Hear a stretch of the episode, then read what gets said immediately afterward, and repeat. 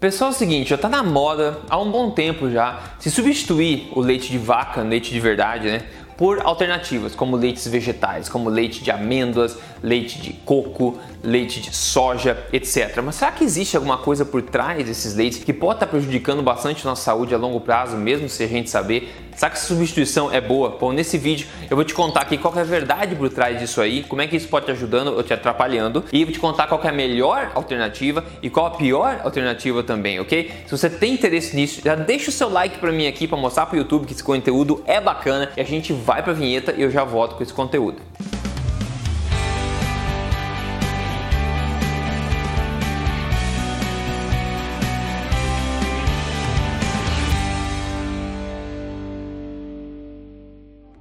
Tudo bem contigo? Meu nome é Rodrigo Polesso, eu sou especialista em ciência nutricional e também autor do livro best-seller da Veja. Este não é mais um livro de dieta, mas mais importante do que isso, eu tô aqui para te ajudar semanalmente contando para você na lata as verdades sobre estilo de vida saudável, saúde, emagrecimento, tudo que pode te ajudar a viver na sua melhor forma e na sua melhor saúde, sem balelas e baseado em evidência. Ok, pra gente começar essa discussão, pessoal, como tudo aqui, eu gosto de explicar o porquê das coisas. Tá cheio de canalzinho porcaria por aí te dando lista de alimento, porcaria. Pode ir pra ele se você quiser, tá? Aqui eu te explico o porquê para te capacitar a entender melhor e saber tomar as melhores decisões. Ok? Então meus vídeos são mais longos, sim, mais detalhados. Se você não gosta, Tá cheio de vídeo de entretenimento, gatinho pulando cerca, sei lá, por aí. Então, fica à vontade, ok? Fica à vontade. Pra gente começar a entender essa questão do leites vegetais, você precisa entender o que é ácido fítico. Ácido fítico, pessoal, está nas plantas, tá? Não tem animais. Está nas plantas e é um antinutriente muito conhecido. O que acontece? Nas plantas, principalmente nas sementes, mas também em alguns tubérculos, alguns é, legumes como feijões, etc. O ácido fítico está presente e é maior armazenamento de fósforo dessas plantas. O que acontece? Depois que essa planta germina, né, esse fósforo será utilizado pela planta nova, que é uma coisa importante para ela. Ou seja,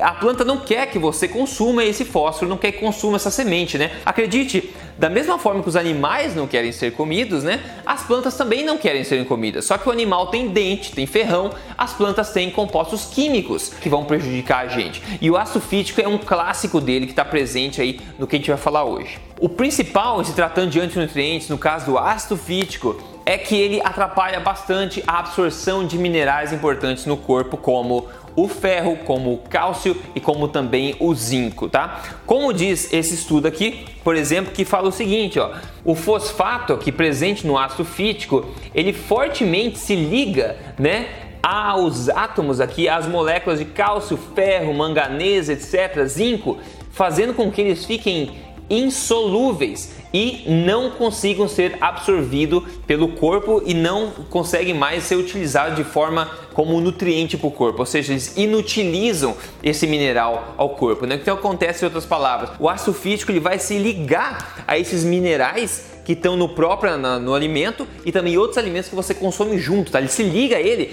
e desativa basicamente esse composto que não consegue mais ser utilizado, absorvido pelo corpo. Então veja, basicamente, pessoal, a gente tem que parar de ser inocente, ingênuo e achar que o que você olha na tabela nutricional de um alimento é o que o corpo vai absorver. É muito diferente uma coisa das outras. Por exemplo, se você olhar a soja, ela tem X gramas de, de proteína. Você acha que aquelas gramas de proteínas vão ser absorvidas? Não. Tem estudos mostrando que até 50% da, das proteínas da soja, por exemplo, não são absorvidas por causa do que? Dos antinutrientes da soja. Assim como o ferro do espinafre, por exemplo, grande parte dele, a maior parte dele, não é absorvido também por causa dos oxalatos, que são antinutrientes também. E no caso dessas sementes que a gente vai falar hoje também, tem o ácido fítico que previne que esses minerais sejam absorvidos. E como eu falei, não previne somente do alimento que contém o ácido fítico, mas previnem também a, absor a absorção desses minerais dos outros alimentos que você está comendo junto com eles. E isso, esse tipo de coisa a gente já sabe como população, como é, tradição, populações antigas, sempre quando tiveram que recorrer a esse tipo de alimento, na falta de alimentos de alta qualidade, como animais, né? Eles tiveram que recorrer a sementes, esse tipo de coisa. E eles sabiam há muito tempo que você precisa tratar essas coisas diferentes. Você precisa, por exemplo, fermentar é, essas sementes, ou você precisa deixar de molho por bastante tempo essas sementes, ou precisa germinar essas sementes para você conseguir diminuir um pouco, desativar um pouco desses antinutrientes que que causam tão mal a gente, né? Então a preparação dessas coisas é muito mais laborosa e mesmo assim você não consegue desativar todo o ácido fítico, todo o antinutriente dessas sementes, como eu tô falando de amêndoa, tô falando de sementes no geral, que a gente já vai ver. E o corpo sabe que essas coisas não são boas, são tóxicas, que o corpo faz o possível para tentar desativar isso aí no intestino, no estômago, mas não consegue desativar tudo, ok? Veja, por exemplo, aqui, esse estudo concluiu que a metabolização do ácido fítico pelo corpo humano acontece o seguinte, ó. Eles falam que estudos em humanos mostraram que de 37 a 66% do fitato, né, do ácido fítico, é degradado durante a digestão no estômago e no intestino pequeno, né? Quando uma dieta é rica em plantas, né, que contém essas enzimas que são as phytases, são enzimas que ajudam a desativar esse ácido fítico. Mas eles falaram aqui, ó, como a maioria das plantas, das comidas de fonte né, vegetal, como os grãos integrais, os cereais, e legumes, etc., a maior, né, a maior parte, que são as maiores fontes de ácido físico da dieta, eles são processados ou são tratados com calor, são refinados pelo processo industrial mesmo. E de uma forma ou de outra, ele acaba desativando a phytase, que é essa enzima que, é, que vai ajudar na, na desativação desses antinutrientes. Então, por isso, ele acaba sendo problemático e o corpo não consegue desativar esses compostos tanto como seria naturalmente na dieta. Então, entendeu? Basicamente, você consome esse ácido fítico, só que da maneira como a gente come hoje em dia, numa dieta rica em plantas ou em cereais e grãos integrais e legumes, etc, esse tipo de coisa, você acaba não consumindo a mesma quantidade de phytase, que é essa enzima que ajuda a quebrar esse ácido fítico. Então você acaba tendo todos os malefícios deles maximizados. E agora para começar a entender na prática, então, quais alimentos que mais têm ácido fítico e pode ser mais prejudiciais? Eu vou te contar. Só lembrete, segue meu canal se você não segue ainda aqui, porque semanalmente traz informação diferente para você, para te ajudar e tudo na lata, baseado em evidência, tá? Quer me seguir seguir no, Instagram, me segue lá, é só seguir Rodrigo Polesso que a gente vai em frente junto. Então a gente pode ver nessa tabela publicada no site do Healthline, no artigo de nome o Firecast 101, né, Everything You Need to Know, que sugeriu, que sumarizou na verdade algumas evidências sobre o assunto e mostra o seguinte: vemos que amêndoas, né, varia muito a quantidade de ácido fítico das amêndoas, mas ele chega até 9,4%, que é bastante alto, é bastante alta a concentração de ácido fítico nas amêndoas. Ele pode ver a castanha do Pará, que chama de Brazil Nuts, né, que até 6.3.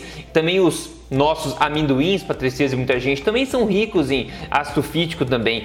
Soybeans, né, que são a soja também, também contém uma boa quantidade de ácido fítico, o mínimo dela é mais alto que os outros que eu acabei de falar. Então veja, sementes e legumes, os legumes no senso inglês da palavra, que é soy, é, é soja, feijão, lentilha, esse tipo de coisa, essas coisas, sementes, etc., é, oleaginosas, castanhas, são as coisas que mais contêm antinutrientes na natureza, ok? Porque a planta não quer que você coma isso, porque isso vai ser uma origem de uma nova planta, ok? Então o que tem mais antinutrientes na natureza são essas coisas, tá? Que o pessoal está fazendo leite agora, derivado delas. Então vamos lá, leite de amêndoas, tá? É uma péssima opção e ainda geralmente contém outros ingredientes que não são amêndoas. Se você ler o rótulo, você vai ver. E outra, de novo, é um leite é feito de uma semente que contém bastante ácido fítico, ou seja, você vai tirar tudo aquilo, vai extrair, vai estar tá tudo no leite esse ácido fítico todo, é, atrapalhando a absorção de minerais na sua dieta, no, sua, no seu lifestyle. Aí. Além disso, no caso das amêndoas, elas são riquíssimas na gordura que a gente chama de ômega 6, que é pró-inflamatório inflamatória, ao contrário de ômega 3. Então tem muito mais ômega 6. Então o leite de amêndoa vai ser bastante inflamatório para o corpo também, além de, como eu falei, de prevenir a absorção de muitos minerais importantes na dieta. O leite de soja é altamente tóxico, né?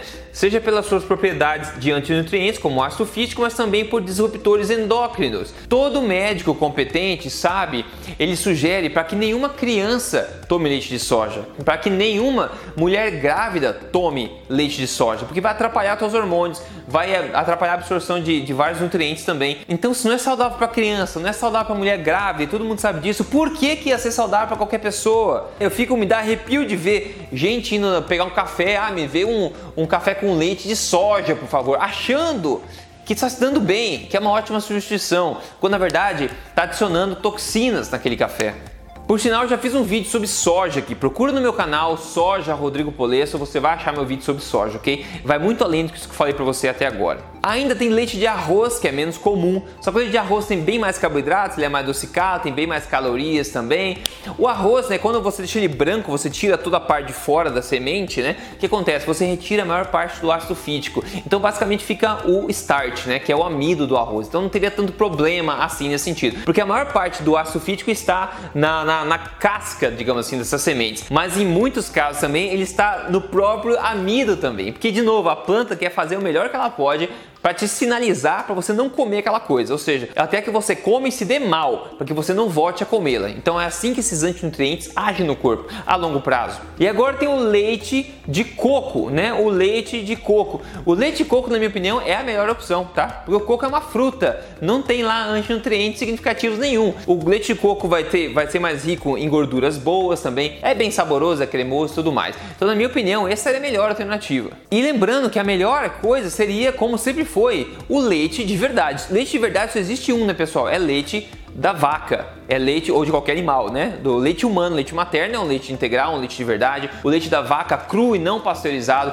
é um leite verdadeiro também, leite de cabra, leite de ovelha, leite de búfalo, são leites verdadeiros, tá? Se você tem problema em processar leite, tudo bem, tudo bem. A gente não precisa disso, não é essencial na dieta humana, ok? Problema é quando você começa a substituir por coisas ainda piores como essas que eu acabei de falar agora. Lembre que leite de amêndoas, né? Leite de soja, que são os dois mais populares. Tem leite de castanha de caju, aqui né, no Canadá, nos Estados Unidos tem bastante. Esse tipo de leite, lembre-se que isso é basicamente suco tóxico de sementes que não querem ser comidas, ok? É um suco de antinutrientes. Então cuidado, já fica avisado. E os estudos que eu investiguei também alertam para o seguinte: se você é uma pessoa que come carne e alimentos, enfim, de origem animal é, seguido, não teria tanto problema você consumir de vez em quando nozes, oleaginosas, sementes, suco desse é, leites vegetais. Não seria tanto problema. Não seria saudável, não vai te ajudar, mas não vai te atrapalhar tanto. Agora, os estudos alertam bastante para pessoas que estão anêmicas,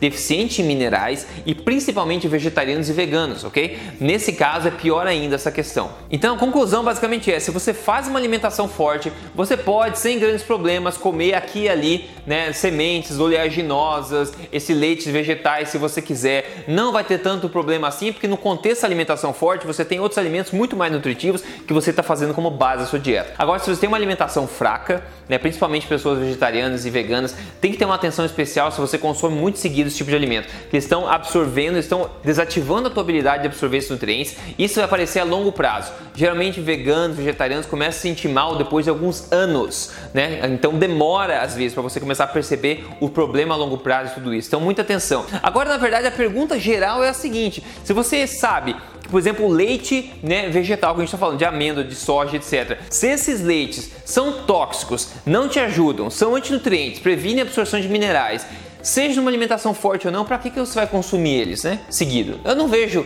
por que consumir eles seguido, se você sabe que ele não faz mal. Agora, como eu falei de vez em quando, enfim, a escolha é sua, isso é só a informação que eu tô trazendo para você. Quando você segue uma alimentação forte, coisas mágicas acontecem. Quem conta pra gente aqui é a Jamile Rosa hoje. Ela falou: uma semana e já consegui perder 3,4 quilos. Claro que grande parte disso é água que foi eliminada, com glicogênio absorvida e que estava no corpo, o corpo liberou quando você desintoxicou ele. Em uma semana só, então é rápido. As pessoas em um mês perdem até 10, até 15 quilos. Já vi perder um mês nesse desafio 30 dias, que é a primeira fase do programa Código Emagrecer de Vez, onde adivinha, você não vai ter leite de amêndoa lá incluso, tá? Isso vai ajudar você a queimar gordura, regularizar o funcionamento do organismo, ser hormonal para você queimar gordura naturalmente, se sentindo bem no processo, ok? É somente um corpo saudável que emagrece. Você não tem que emagrecer a qualquer custo para ser saudável, você tem que ficar saudável para poder emagrecer. E é só elevando a quantidade de nutrientes da sua dieta e parando de inflamar seu corpo que isso vai acontecer. Se você quer seguir passo a passo o programa, entra em código emagrecerdevez.com.br que você pode se surpreender com resultados também, como a nossa amiga que mandou o resultado hoje aqui, ok? Então é isso aí, pessoal. Não sei o que você pensa que se você consome esses leites diretos, tem gente que jura por eles que vão te ajudar, tem gente que adora e consome sempre. Eu falei, você não sente o problema na hora. Você não toma o leite de amêndoa e sente mal, leite de soja e sente mal na hora, a menos que você seja alérgico. Esses problemas vão acontecendo ao longo prazo, até que você comece a notar problemas que vão, aí, enfim, ser um, um saco de se tratar por causa de todos esses problemas ao longo dos anos de falta de minerais, etc, ok? Então me conte nos comentários o que, que você acha, eu sei que muita gente vai, vai, não vai gostar, etc, mas isso é o que a evidência mostra pra gente, ok? Então é isso aí, pessoal, fico por aqui, então a gente se fala no próximo vídeo. Até lá!